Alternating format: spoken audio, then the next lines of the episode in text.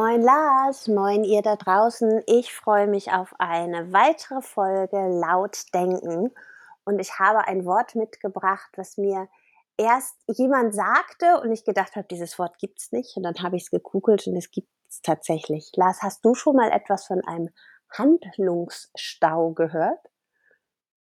Ja, moin erstmal. Äh, Handlungsstau. Ad hoc denke ich daran, mit gesellschaftlichen Transformationen hm. verhält es sich ganz ähnlich wie mit der Autobahn, ne? Also, du stehst nicht im Stau, du bist, der, der Stau. Stau. ja. Also, äh, Handlungsstau. Wenn ähm, Handlungserfordernisse oder vielleicht auch Handlungswünsche mit äh, dem tatsächlichen Handeln irgendwie nicht so richtig übereinstimmen, es da eine Lücke gibt? Geht es um sowas? Also gehört habe ich den Begriff vorher noch nie, aber das wäre jetzt die. Ja, also wenn man, wenn man ihn jetzt einfach so mal in eine Suchmaschine eingibt, dann kommt man auf sagen, politischer Handlungsstau, irgendeine Stiftung sitzt im Handlungsstau, also so, so, so ein Verhinderungsmoment, der mm, so von dem, was man so auf die Kürze da gehört hat, ganz unterschiedliche Auslöser haben konnte. Gesagt wurde mir das Wort von einer Person, die im, sagte, sie stecke im Handlungsstau, weil sie so viele Aufgaben gleichzeitig hatte, die eigentlich gleich wichtig wären und sie nicht wüsste, womit sie anfangen sollte und dadurch gar nichts tut. Und bezeichnete das als Handlungsstau. Und da musste ich doch sehr, sehr an unser ABC der Transformation denken, weil ich genau das Gefühl habe, dass sich das immer mehr bei Menschen entwickelt, mit denen ich spreche und mit denen ich in Austausch gehen kann, dass sie sagen, es ist an so vielen Ecken Krisen, ich, ich weiß gar nicht, mit welcher ich zuerst anfangen soll, weil dann werde ich ja der anderen nicht gerecht und am Ende tun sie gar nichts oder wenig, ne, sondern es ist mehr so dieser schon viel, viel Aufwand und Zeit und, und Gedanken in dem, was ist denn jetzt das Wichtigste, womit ich anfangen muss, statt einfach anzufangen. Und dann entsteht ein Stau, ein Handlungsstau. Also ein Priorisierungsproblem? Ja, ich glaube nicht nur. Also Priorisierung würde ja bedeuten, ähm, dass ich Aufgaben auch klar abgrenzen kann. Also vor den Herausforderungen, die wir stehen, die sind ja nicht nur eine klar abgrenzbare Aufgabe, der man sich dann widmen kann. Also man kann es bestimmt in vielen Bereichen so runterbrechen. Für mich klang das mehr, dass es auf so einer, ähm, also dass dieser Handlungsstau quasi eine, klingt jetzt merkwürdig, aber so eine Ebene vor der Handlung hat. Ne, also, dass dieser Stau entsteht, wenn eigentlich ganz viel getan werden müsste und das einem auch bewusst ist und dass da so ein Druck entsteht, dass man gar nicht mehr loslegen kann. Also wie so eine Starre. Und da kann vielleicht Priorisieren ein Ausweg sein, aber ich glaube nicht, dass es die eigentliche Herausforderung ist. Also die Überfrachtung, dass es einfach zu viel ist, ist ja das eine. Ne? Mhm. Das andere, wo ich da jetzt gerade dran denken muss, ist ja auch die Frage, äh, Dinge dann, dann auch tatsächlich anzugehen, ob schon man weiß, dass sie getan werden müssten oder vielleicht sogar den absoluten Willen hat, sie zu tun, ähm, widerspricht ja nicht nur unserer sozialen Realität, sondern ist in dem Sinne ja auch sozialtheoretisch äh, recht, recht gut geklärt, dass, dass der Hase so nicht läuft. Also dass es ähm, eine Lücke gibt.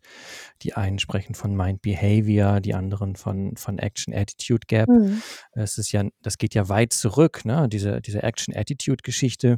Wer war das? Äh, äh Richard Lapierre, meine ich, ne? Ich meine, so hieß er, Soziologe. In den 30er Jahren irgendwann hatte der so eine Studie mal gemacht.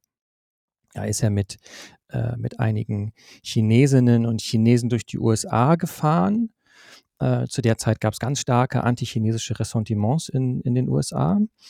Und ähm, also Ressentiments noch äh, vorsichtig formuliert, ne? also bis hin auch zu, ähm, zu, zu politischem, politischer Abschottung, Einreiseverboten, äh, also Diskriminierung und, und deutlich mehr auch. Und dann ist er halt durch die USA getourt und ähm, äh, hat dann geschaut, in welchen Hotels er irgendwie einchecken konnte mit denen zusammen und hat dann äh, hinterher diese Hotels angeschrieben, ob sie Chinesinnen und Chinesen aufnehmen würden. Und äh, er ist irgendwie bei ungefähr allen, hat irgendwie 200, keine Ahnung was, äh, Hotels angesteuert gehabt, wurde nur bei einem abgewiesen. Aber ungefähr alle haben ihm hinterher geantwortet, das war quasi spiegelbildlich. Ein, ein Hotel hat gesagt, nee, wir würden es äh, wir würden Mhm. sie aufnehmen und alle anderen haben in der schriftlichen Auskunft gesagt, äh, auf gar keinen Fall. Also, wo da schon irgendwie klar war, die das, was Menschen sagen, was sie tun und das, was sie tatsächlich tun, so, das sind irgendwie 2 unterschiedliche Paar Schuhe und da müssten wir in dem Sinne mal über über 'ne Handlungstheorie auch reden. Also, was ist denn eigentlich Handeln? Und ich glaube, wenn wir das geklärt haben, was Handeln ist, können wir auch zu 'nem Verständnis kommen, wie Handeln ins Stocken geraten kann, sich aufstauen kann und in diesem Sinne Handlungsstau entsteht. Mhm. Ich ich fand das äh, ah ja, wichtiger Punkt. Für mich war aber ta tatsächlich auch die Frage, was was diesen Stau da ausmacht. Ob der wirklich also, ob sich da wirklich Handlungen oder nicht geschehene Handlungen oder zu viel passierende gleichzeitige Handlungen aufstauen oder ob ob dieser Stau durch unterschiedliche Dinge entsteht. Also, der der Stau im auf der Straße, von Autos, entsteht ja auch durch einen Unfall oder weil jemand komisch fährt oder weil jemand langsam fährt oder weil da eine Baustelle ist.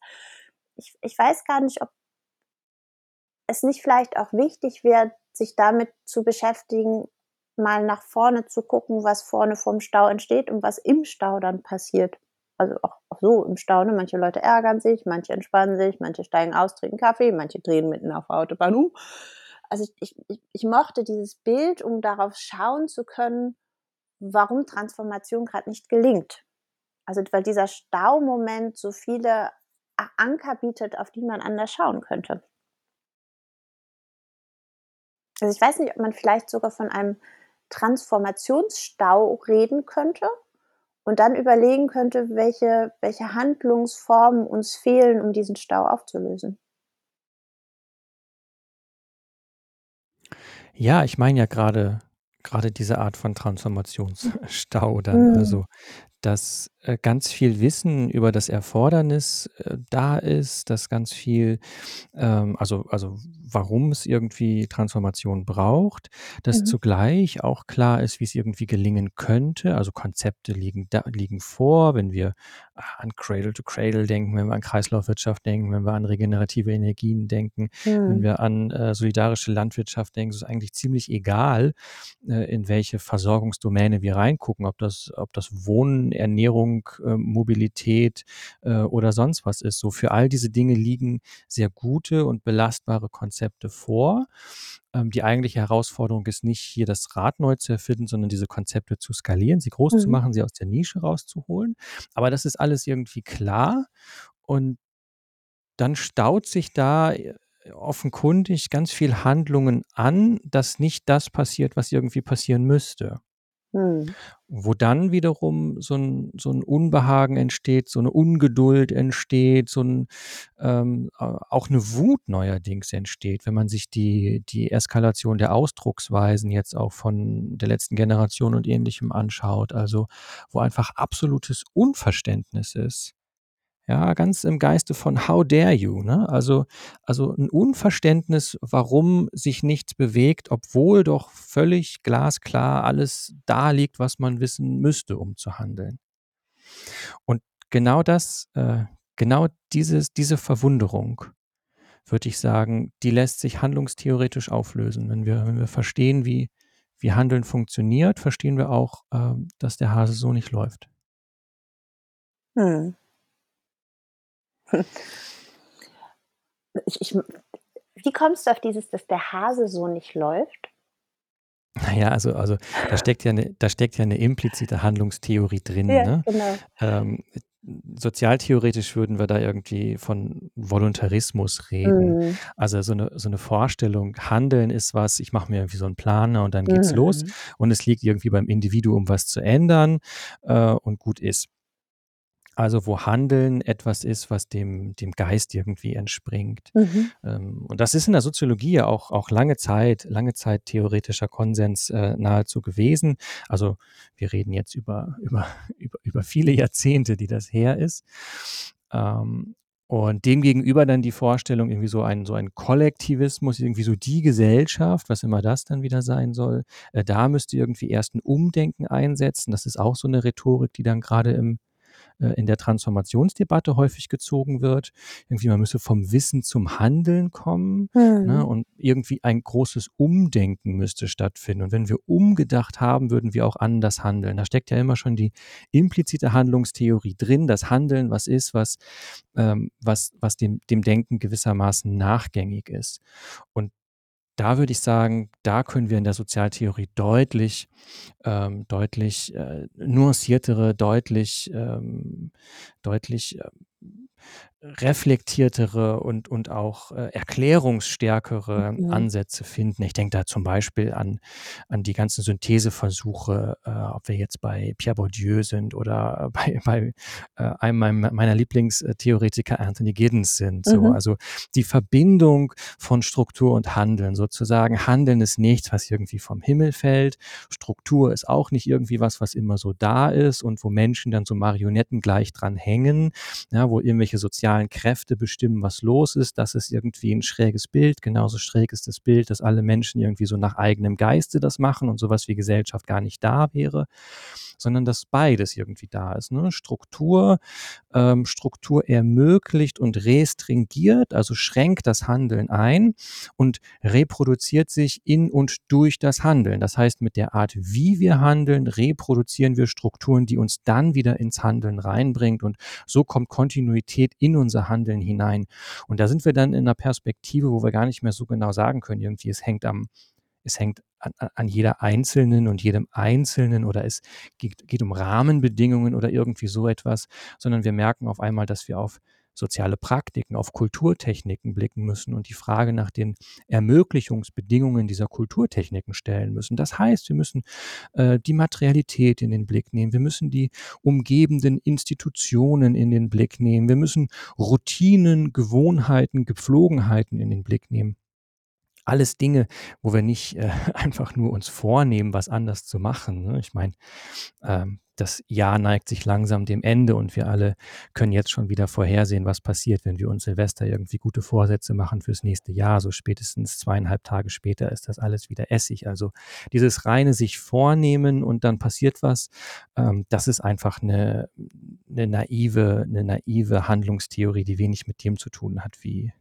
wie Menschen handeln. In diesem Sinne halt, mhm. wie der Hase okay. läuft, wie ich gerade sagte. Ja. Das meinte ich damit. Gut, dann kann ich das ein bisschen besser einordnen.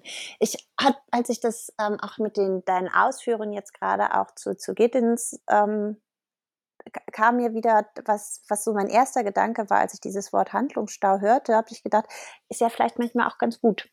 Da habe ich gedacht, was ist das denn für ein irritierender Gedanke, einen Stau gut zu finden? Ähm, kommt man ja nicht voran. Aber er lässt einen auch innehalten. Ähm, und ich glaube, das ist etwas, was, was mir tatsächlich in dem, in dem Rahmen zwischen Strukturen und Handeln und dem nochmal hinschauen und nochmal nachdenken und vielleicht auch nochmal anders hinschauen, mit wem anders hinschauen, mit wem anders denken. Was mir so ein bisschen verloren geht, das, was ich jetzt, jetzt auch wieder erlebe, ist so ein aufgeschrecktes Sturzhandeln so, also ohne zu gucken, ob das wirklich in allen Zusammenhängen jetzt irgendwie Sinn und Nutzen stiftend ist und mit den richtigen Mitteln und für einen geeigneten Zweck stattfindet. Und äh, die geraten dann in einen Handlungsstau, weil es einfach ähm, sich überschlägt und dann vielleicht sogar nach hinten ausschlägt. Und ähm, da musste ich so bei deinem Hasen dran denken. Ne? Der läuft ja auch mehr so ein Zickzack über die Wiese, aber er macht es mit einem Grund und er macht es überlegt und er macht es, um sich zu sichern. Und dieses überstürzte Handeln führt in einen Stau, der sich nur auflösen lässt, wenn ich mich nochmal zurücknehme und noch nach, von außen drauf schaue. Und gleichzeitig habe ich das Gefühl, geraten wir in, im Sinne einer Gesellschaftstransformation in einen Handlungsstau, weil gar nichts mehr passiert. Und ich, ich wünsche mir so sehr, dass wir in dieses Dazwischenkommen, ne, dass wenn es in Stocken gerät, wir verstehen, das war, hatten wir ne, so ein bisschen bei Fehlerfreundlichkeit das letzte Mal, oh, es ist gut, dass wir jetzt gerade in diesem Stau stecken, ähm, lasst uns mal gemeinsam drauf schauen, wofür das gut ist und wo wir jetzt auch ein Momentum haben, wo wir Struktur verändern können, wo wir andere Handlungsrahmen schaffen können, wo wir anders draufschauen können. Ähm, das zum einen und zum anderen auch zu überlegen, wo Handlungsstau entstanden ist, ohne dass er bemerkt wird. Also das ist so etwas, seitdem mir das Wort begegnet ist, wo ich immer wieder ähm, vermehrt jetzt feststelle, dass ich denke, boah, ihr steckt voll fest und ihr steckt dann ne, im Handlungsstau. Vorher hatte ich noch kein Wort dafür und es von außen so ein bisschen vielleicht ein Anschubser, ein Anpiekser, ein, ein Wachrütteln braucht, um zu sagen, es geht doch anders. Ne? Schaut mal vielleicht woanders hin, versucht es vielleicht auch mal anders. Ihr könnt aus dem aufbrechen. Ne? Du hattest so von Handlungsmaximen gesprochen oder von, von Handlungsrahmenmöglichkeiten. Das ist immer dieses, also eine ist ja dieses, haben wir schon immer so gemacht, machen wir jetzt weiter so, ne? gibt nichts Neues. Aber das andere ist ja so, wir überhaupt in ein, ich, ich bin fähig oder ich habe die Möglichkeiten oder ich, ich fühle mich selber wirksam, etwas zu tun.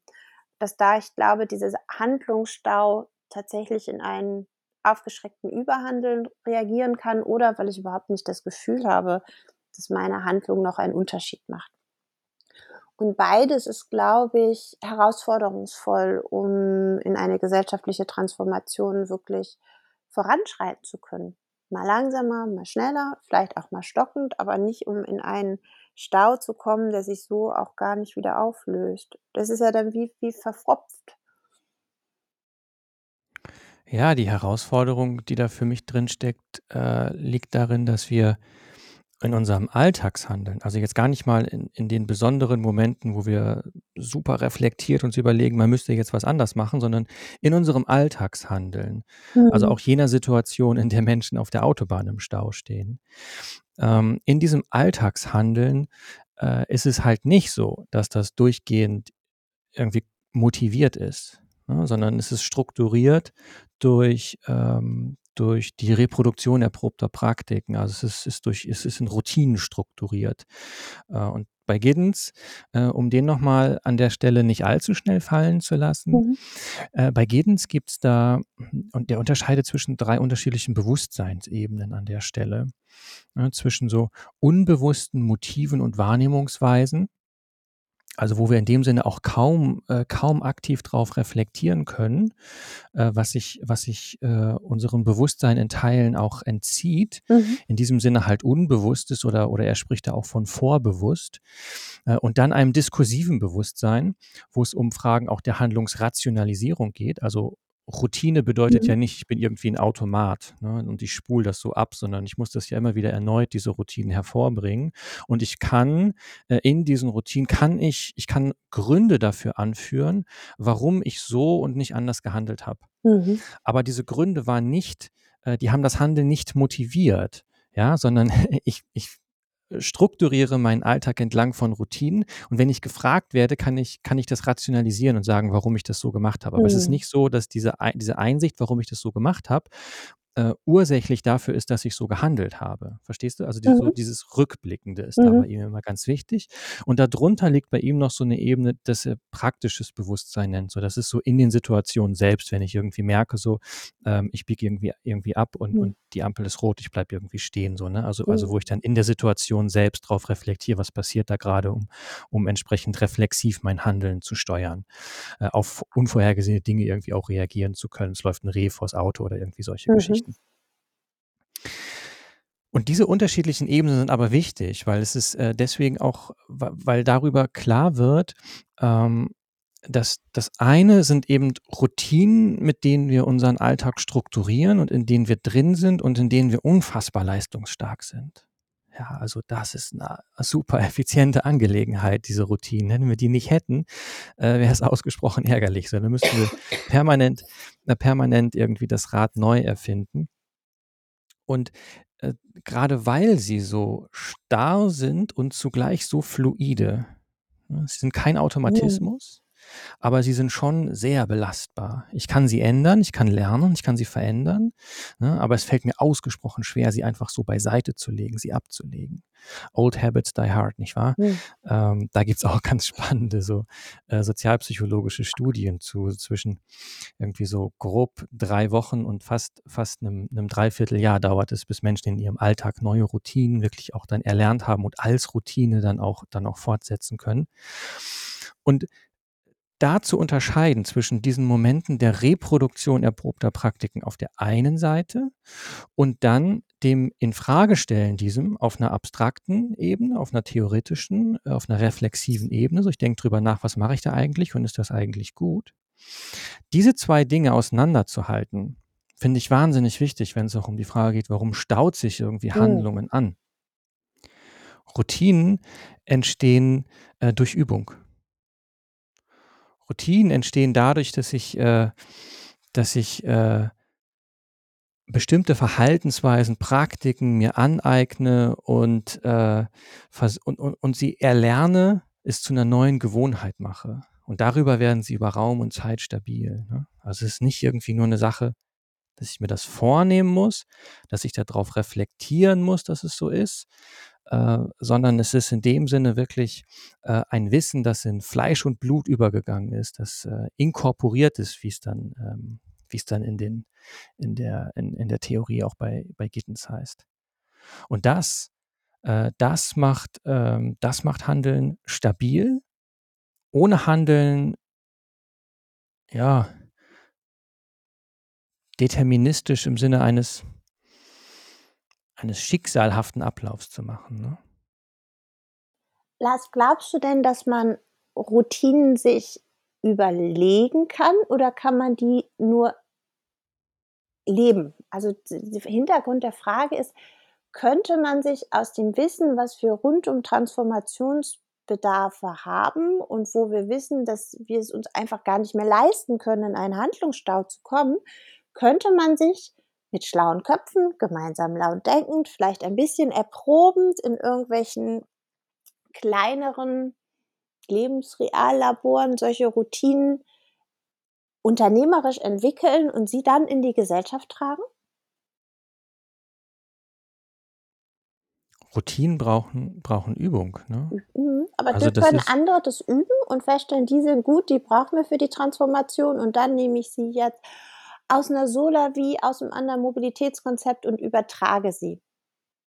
ja, das ist ja die ganze Idee von Reallaboren zum Mhm, Beispiel. Ne? Zu genau. sagen, wir haben irgendwo so einen kleinen Experimentierraum und da üben wir mal ähm, und, und markieren das Ganze auch als Mhm. Üben, was dann in dem Fall super wichtig ist, weil es dadurch bekommt den, den Frame irgendwie, wir probieren hier was aus, es ist was Besonderes, es ist okay, wenn es irgendwie mal scheitert oder ähnliches. Ich meine, über Fehlerfreundlichkeit haben wir ja gerade erst gesprochen, so in der letzten Episode.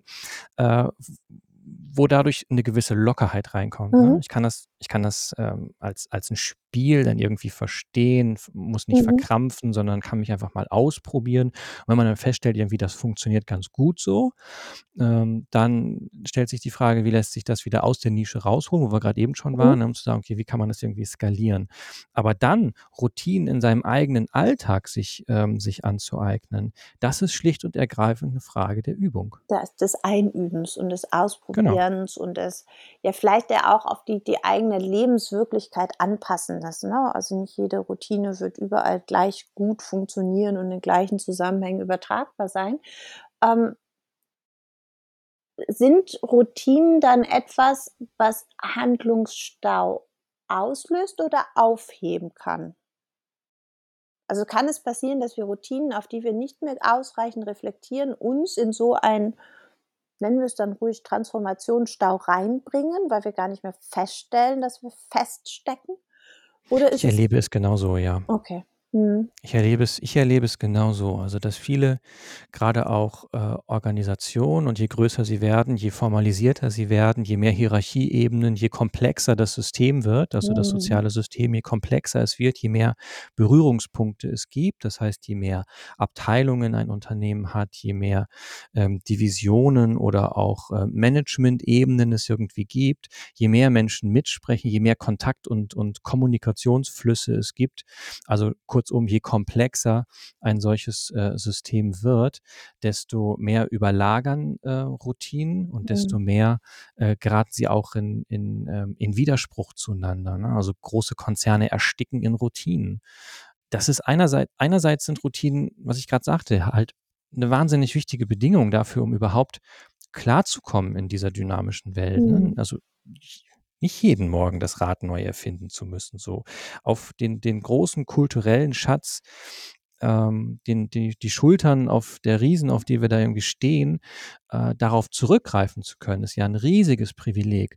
Und zugleich sich halt Räume zu schaffen, in denen man diese diese historische Spur einfach mal historische Spur sein lässt und fragt, ist es eigentlich noch das, was wir wollen? Das ist das Privileg, was es auf der anderen Seite braucht. Und dann brauchen wir dafür aber wiederum Räume, in denen das passieren kann. Das heißt Räume, die in dem Sinne zweckfrei sind, Räume, äh, wo nicht schon vorgeschrieben ist, äh, was irgendwie das Ergebnis sein soll oder das durch mhm. KPIs irgendwie so eng gezogen ist, dass, dass ein immenser Leistungsdruck entsteht oder sowas, sondern wirklich so Freiflächen, so Spiel, mhm. Spielwiesen, äh, in denen man, in denen ausprobiert werden darf. Und das, das braucht aber, das braucht Innovation auch, diese, diese Übungsräume, um Dinge ganz, ganz neu zu machen. Andere Orte. Ja, genau, andere Orte. Das kann auch, also an, wenn es nur irgendwelche Zeitfenster sind, mhm. ne, aber halt in ja. irgendeiner Weise organizational Slack, mhm. ne, so ein bisschen Hüftgold gewissermaßen. Mhm. Also wo nicht alles auf Rand genäht ist, sondern wo man auch mal Ressourcen reinsteckt, einfach um, um zu schauen, ob nicht andere Wege jenseits der ausgetrampelten Pfade nicht auch irgendwie ganz nett wären. Mhm. Glaubst du, es gibt sowas wie Staumelder? Also äh, könnte man so etwas sich vorstellen, sowas wie Transformationsstaumelder?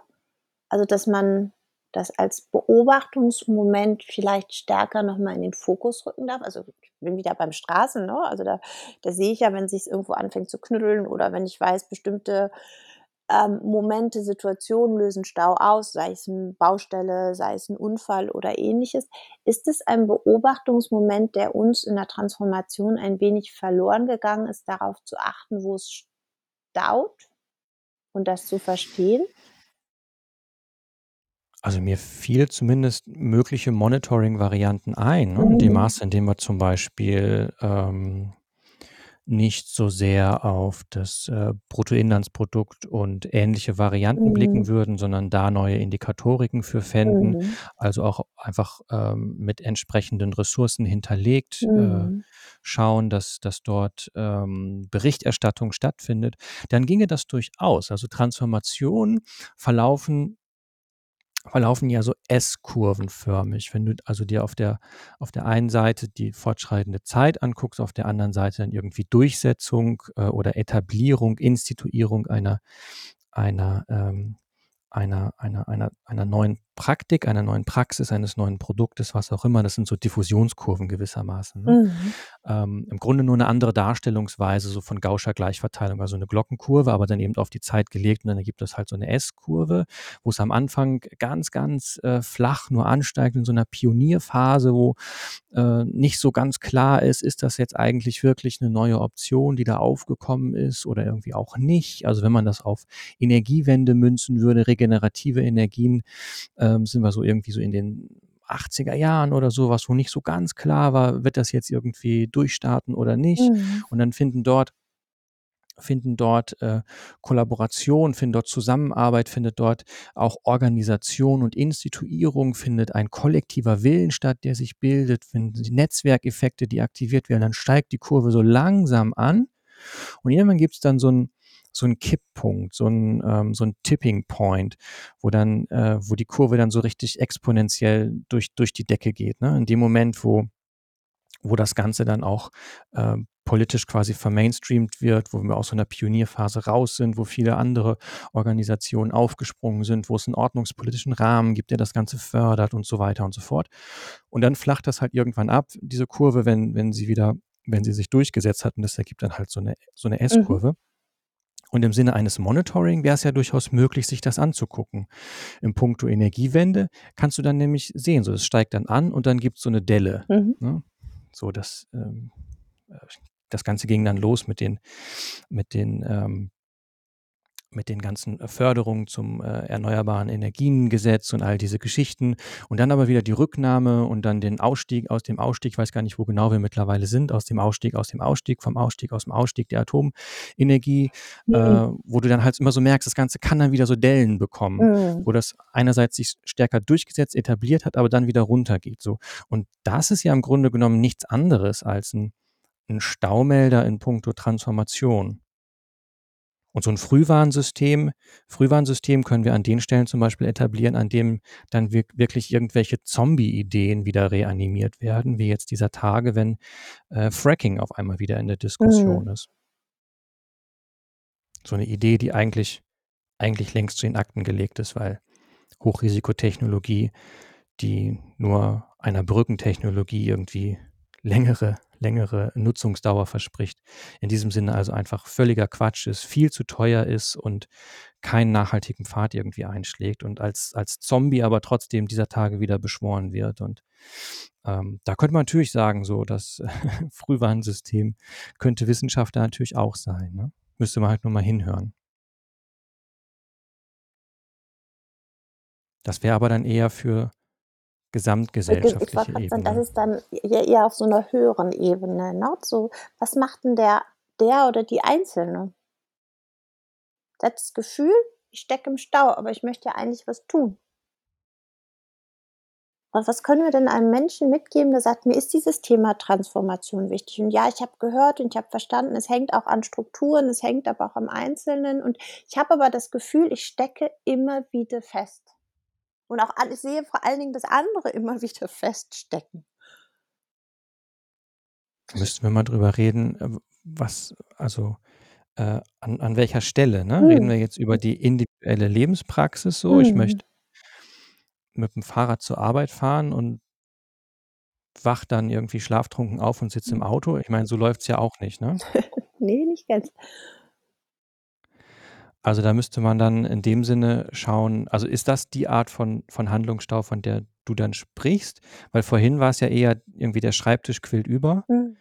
und dann kommt jemand und wirft noch 'ne neue Akte drauf und noch eine und noch eine und noch 'n weiteren Fall und eigentlich müsste ich 12 Sachen machen und jetzt muss ich aber erst mal Zeit quasi mit äh, auf der Metaebene verbringen und diese 12 Dinge irgendwie mal Ich durchgehen und glaube priorisieren. Ich bin eigentlich nur noch ich nur noch mit dieser Orgasache beschäftigt Ja. und gar nicht mehr damit, die Sache selbst Ich abzuarbeiten. glaube, so geht es Menschen aber teilweise wirklich im Umgang mit Klimawandel, mit sozialer Ungerechtigkeit, mit Tierwohl. Ähm, also, ich vielleicht einfach aus'm Beispiel hier im Ort. Wir haben unterschiedliche Initiativen, die hier versuchen, ähm, entweder über Nahwärme Energiethemen zu machen, Mobilitätsthemen anders zu besprechen, die, ähm, versuchen in Ansätzen 'ne Selbstversorgung im Dorf anzuheben, die versuchen im Bereich Bildung für nachhaltige Entwicklung zu haben. Und dann gibt's diese ganz engagierten Menschen, die erst überall waren und dann am Ende gar nicht mehr wissen, was sie tun sollen, weil sie gar nicht sagen können, wo sie denn jetzt wem absagen, um das andere machen zu können. Ich glaube, das Gefühl, sich engagieren und einbringen zu können und es es ist so viel, wo eigentlich müsste führt auch zu so einem Handlungsstau. Also, ähnlich wie du's am Schreibtisch bezeichnet oder beschrieben hast, die Situation, erlebe ich durchaus Menschen, die wollen. Also, auch nicht dieser Mensch „Ups, ich bin wieder im Auto aufgewacht. Ach, schade, schade, morgen fahre ich Fahrrad.“ Sondern wirklich Menschen, die, ähm, wollen und die sich auch einbringen und die auch anfangen und dann, ähm, weil sie halt sich einbringen und einer dieser aktiven Menschen sind und die auch Wissen mitbringen, so gefragt sind, dass sie eigentlich überall mitmachen sollten und wollten und da auch viel Zuspruch erfahren und am Ende nicht mehr können. Weil sie selber in so 'n Handlungsstau kommen, dass sie sagen: „Eigentlich müsste ich da noch, eigentlich müsste ich da noch“ und dann über Grenzen gehen des des Engagements, wo sie sich reinbringen und am Ende eigentlich gar nichts mehr können und auch in so 'n Handlungsstau geraten. Und da erlebe ich immer mehr AktivistInnen so aus aus meinem Umfeld, dass die auch in so ein aus aus dem so viel gehandelt haben und immer nur sehen, wo noch mehr Bedarf ist, genau da reinrutschen. Wenn du da noch mal auf diese S-Kurve dir die noch mal vor Augen Mhm. führst, dann ist das ja grade diese diese diese frühe Phase, bevor das so durchstartet, ne? Mhm. Diese ganz frühe, wo das noch sehr flach irgendwie verläuft, äh, diese Kurve, also, wo sich das noch nicht wirklich durchgesetzt hat, wo vielleicht vielen dämmert, man müsste Mhm. man müsste mal, und dann heißt es: „Ja, aber.“ Äh, also, in dieser Ja-aber-Phase, in der vielen klar ist, man müsste, ja, aber und dann kommen irgendwelche Gründe, warum man's dann Mhm. doch nicht tut. Äh, grade in dieser Phase ist halt ist halt, äh, wichtig, sagt die Transformationsforschung, eben diese diese diese Kollektivierung von Ideen und von Mhm. Willensbildung, ne? Das heißt, ähm, etwas flapsig formuliert Banden bilden, ne? Es geht Ja, darum, sich genau zu das organisieren. ja, ne? Also, die haben ganz viele Mhm. Banden gebildet, aber irgendwie sind die gleichen immer wieder in den ganzen Banden. So, ne? So das ähm, du triffst auf die gleichen Menschen und es gibt wieder 'ne neue Initiative und du kannst sagen: „Die 3, 4, 5, denen werde ich definitiv begegnen.“ Und bei diesen Menschen erlebe ich dann ad ab einem bestimmten Punkt, dass sie tatsächlich in wie so 'ne starre Stau geraten, weil ihnen eigentlich das alles wichtig ist und sie eigentlich überall reingehen wollten und aber es einfach gar nicht machbar ist, ne? Und die geraten auch in einen Handlungsstau, weil sie mehrere Banden, mehrere Initiativen haben, wo sie sich überall einbringen wollen und die sie auch alle mit aufgebaut haben, ne? Also, das sind dann so grade diese Menschen, die Dinge anstoßen und die dann eigentlich weiterziehen müssten und sagen müssten: „So, liebe Bande, macht du ihr mal weiter, ihr könnt das und ich ziehe jetzt weiter.“ Und ich das Gefühl habe, das mit Handlungsstau auch zu tun hat, dass man Dinge übergeben und abgeben und selber weiterziehen darf und dass wir im in Transformationsrollen noch mal stärker unterscheiden dürfen, ob es Menschen gibt, die Handlungen anstoßen oder die sie zu Routinen werden lassen? Also, das ist ja das, was wir vorhin auch hatten. Und dass es im Moment diese 2 Typen Menschen gibt und von von beiden aber beides erwartet wird. Und ich glaube, dadurch entsteht auch so ein individuell gefühlter Stau.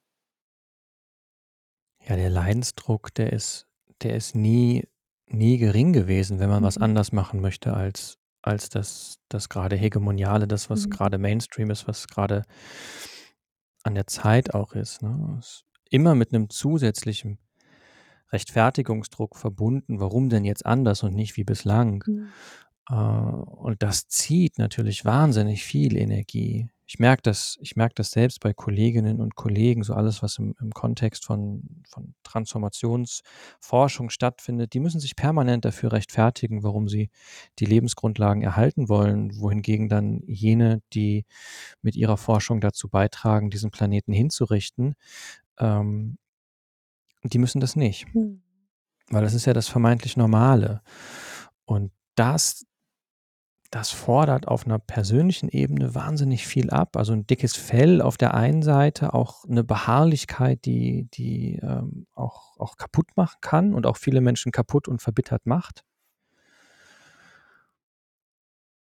Und wenn ich sagte Banden bilden, äh, sich organisieren, dann meine ich damit ja nicht einfach nur sich neuen Verein gründen mit 'nem neuen Namen, aber das Mhm. sind halt die gleichen 4, 5 Pappnasen, die da sitzen, sondern dann geht's ja grade drum zu sagen, muss das in die Breite bringen. Da müssen äh, müssen unterschiedliche Institutionen mit an einen Tisch geholt werden, auch jene, die irgendwie das Transformations äh, Erfordernis selbst haben, ne? Häufig sind's ja nur die, die sich organisieren, die sagen, es muss was anders passieren, aber der der Gegenstand der Transformation sozusagen, also wenn's dann um die etablierten Institutionen geht, die verändert werden müssen Mhm. für eine solche Transformation, die müssen ja gleichsam da irgendwie auch mit mit äh, mit am Tisch sitzen und das ist das ist das zwingende Erfordernis, wenn wenn Transformation groß werden soll. Mhm.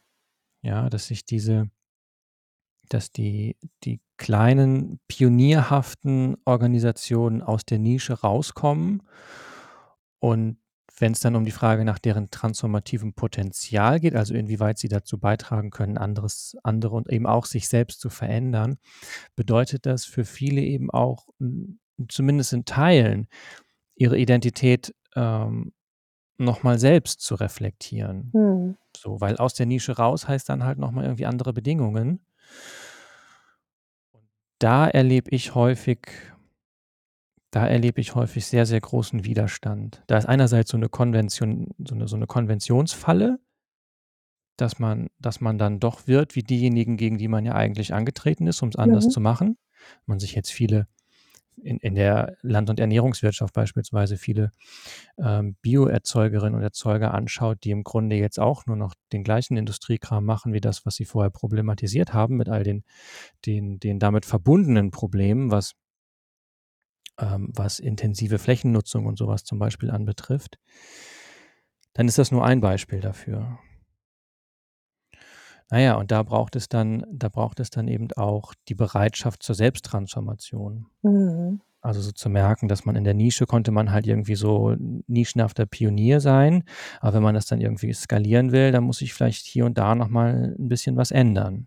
Ja, und da ist so ein bisschen für mich das Gefühl, dass wir da 2 Rollen manchmal von einem und dem gleichen Menschen erwarten und ob es uns vielleicht helfen würde zu zu verstehen und zu unterscheiden, dass es die diese eine, ähm, Rolle in der Transformation gibt, die halt anstößt, Nischen aufmacht, in die Nische geht, dort aufbaut und dass es eine anderen Art von Rolle braucht, um es aus der Nische rauszutragen.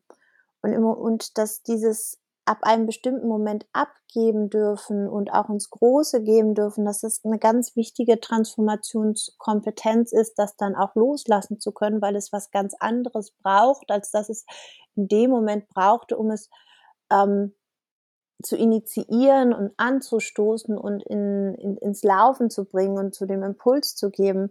Und das für gefühlt im Moment ich, äh, unterschiedlichen Initiativen und Aktionsbündnissen erlebe, dass genau dieser Punkt ist, wo ein Handlungsstau entsteht, wo dieser Übergabe nach außen nicht gelingt.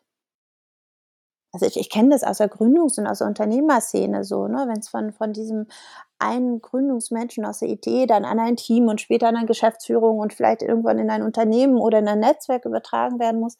Aber dass dieses es uns ein wertschätzender Moment fehlt von denen, die etwas angestoßen haben und dass die das auch gut loslassen können, weil deren Kompetenz und deren besondere Fähigkeit darin steht, Dinge anzustoßen und zu verstehen. Und wenn von denen erwartet wird oder sie auch in der Rolle bleiben, dass sie's in Routinen übertragen können, dass in dem Moment ein Stau entsteht.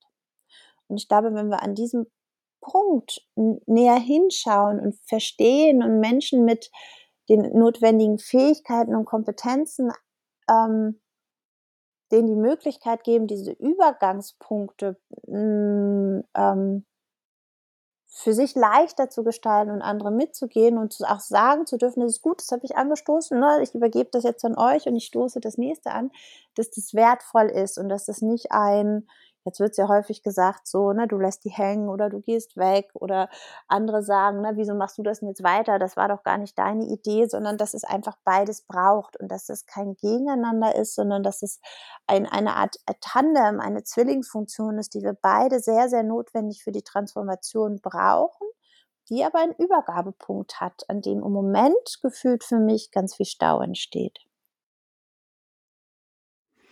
Ja, das sind ja so in so Lebenszyklus Zyklenmodellen von Organisationen findest du ja genau diese Punkte, die du Mhm, grade auch genau. aufgeführt hast, ne? Es ist was völlig anderes mit 'ner irgendwie so 'n 'ne Pionierorganisation zu sein, äh, als Stereotyp irgendwo in 'ner Garage was zu basteln, so ist Mhm. das eine. Daraus 'ne Institution wirklich zu zu bauen, Unternehmen zu machen, was du oder 'ne Organisation, 'ne NGO, muss ja nicht zwingend Mhm. erwerbswirtschaftlich sein, ne? Aber irgendwie was Größeres draus zu machen, ist 'ne an das das ist 'ne andere Aufgabe. Das erfordert auch andere Mhm. Fähigkeiten und, ähm, grade diese Institutionalisierung ist ja der Moment, wo dann viele viele junge Organisationen auch kaputtgehen, ne? So an Mhm. das verflixte 4. Jahr Ja. denkst, wo 2/3, ähm, der der Neugründungen kaputtgehen, weil Institutionalisierung nicht gelingt. Weil es nicht gelingt zu sagen: „Du machst dieses und der andere macht jenes und sie macht Folgendes“, so. Mhm. Also, wo Arbeitsteilung äh, wo nicht mehr alle für alles irgendwie zuständig sind oder wo vielleicht alle glauben, alle wären für alles zuständig und das dann macht 'n fällt eine Aufgabe irgendwie unter 'n Tisch, weil alle voneinander glauben, wer anderes wird sich schon drum kümmern, aber Mhm. es wird sich dann gar nicht drum gekümmert und auf Mhm. einmal steht man dann da, äh, wie so 'n begossener Und Pudel. hat einen Und Handlungsstau. ja, in dem Fall in dem Fall, äh, ne? Also, wo dann die die Institutionalisierung nicht gelingt. Und das gilt für Organisationen. Das lässt sich genauso in größeren in größeren Bewegungen Mhm. beobachten, wenn's um um die, äh, Institutionalisierung der der Umweltbewegung, Friedensbewegung, Frauenbewegung, Mhm. Bürgerrechtsbewegung völlig egal, was man sich da anschaut. Mhm. Und besonders besonders haarig wird's dann, wenn wir, äh und und das erleben wir dieser Tage, grade wenn's um sozialökologische Transformation geht, dass wir dann in so ein in so einer Situation uns wiederfinden, wo die Volksfront von Judäa gegen die jüdische Volksfront irgendwie Mhm. zieht und dann das letzte Haar in der Suppe gesucht wird beim Gegenüber, anstatt sich sich wechselseitig ähm, sich wechselseitig zu pushen und auch mal Zugeständnisse zu machen. Ähm, das ist Teil dieses Problems, wo dann wo dann diese S-Kurve quasi wieder abflacht, Mhm. Weil das Schmieden von Bündnissen, auch von Koalitionen also Pionierorganisation sein ist das eine, Koalitionen zu bilden ist was völlig anderes. Das sind andere Kompetenzen, die erforderlich werden, andere Netzwerke, die erforderlich werden. Das ist einfach eine völlig andere Praxis. Mhm. Und wenn das nicht gelingt, weil man sich wechselseitig aus welchen Gründen auch immer das Schwarze unter den Nägeln nicht gönnt, äh, dann, dann findet man sich in so einer verfahrenen Situation wieder. Die ließe sich als Handlungsstau dann beschreiben. Mhm. Mir waren die vorher vor diesem Wort nicht so bewusst. Hm. Sondern es war mehr so ein Gefühl. Manchmal brauche ich, glaube ich, für so etwas, was ich wahrnehme, ein Wort und dann kann ich da genauer hinschauen und überlegen, passt das Wort, passt es nicht, was muss ich machen, um dann halt Stau auflösen zu können. Ja, ist ja völlig legitim. Mhm. Ja, dass man so ein, Ich habe was gelernt beim ist wie Lautdenken. diese, Puh. du ist wie diese, wie, wie, sobald das Kind einen Namen hat, Ja, ne? ja, Ist wie mit He- Hexenverfolgung und mit äh, Drachen und keine Ahnung was. So in ja, dem Moment, wo man, wo man dem, dem Nicht-Bekannten, diesem Unbehagen, diesem Bauchgefühl irgendwie einen Namen gibt, ja. verliert es seine, seinen bedrohlichen Anschein. Für mich hat es aber etwas Greifbares bekommen, weil ich aus, aus diesem Gefühl, aus dem Mobilitätsstauhaus heraus einfach ähm, weiß, es gibt unterschiedliche Gründe, warum ein Stau entsteht. Das heißt, ich kann hinschauen und versuchen, den Stau besser zu verstehen und kann ihn auflösen. Das ist jetzt nicht so gegeben, sondern es, man hat dieses Moment, ihn zur Seite, nach vorne, in sich aufzulösen. Und ich finde, das macht zuversichtlich. Ja, das bedeutet dann, dass wir am Ende wieder dastehen, wo wir am Anfang standen. Gesellschaftliche Transformation ist wie auf der Autobahn. Mhm. Ja, du stehst nicht im Stau, Stau, du bist der Stau. Stau. Und wenn du daran was ändern willst, dann sollte die Reflexion auch eine Schleife über der eigenen Lebenspraxis ziehen. Ist das nicht generell was Schönes, was man sich vornehmen kann, weniger im Stau zu stehen? Ich mag das. Ja, ich stehe ohnehin selten im Stau, ähm, obwohl im, Grund, im Grunde schon, wenn ich als Fußgänger oder als Fahrradfahrer an einer roten Ampel stehe oder so. Nee, ich Wir hatte, nennen das, wir nennen das nur ihr nennt anders. das anders. Genau. Ich, habe manchmal das Gefühl, dass man im, mit dem Team auch im Stau steckt und feststeckt. Und ähm, mir hilft dieses Staubild, dass das nicht etwas Dauerhaftes ist, so, sondern dass es ein Mhm. Momentum ist und manche sich tatsächlich auch von alleine auslösen, manche soll von außen was brauchen, manche eine Strukturveränderung brauchen, aber ich immer die Möglichkeit habe, damit umzugehen und auch vorausschauend darauf zu achten. So, ne? Also dieses, was du Ja. vorhin mit dem eine Indikatorik meintest, ist, wir haben die Möglichkeit, damit umzugehen, dass wir nicht in einen Stau geraten, der uns wirklich komplett zum Stillstand führt. Mhm.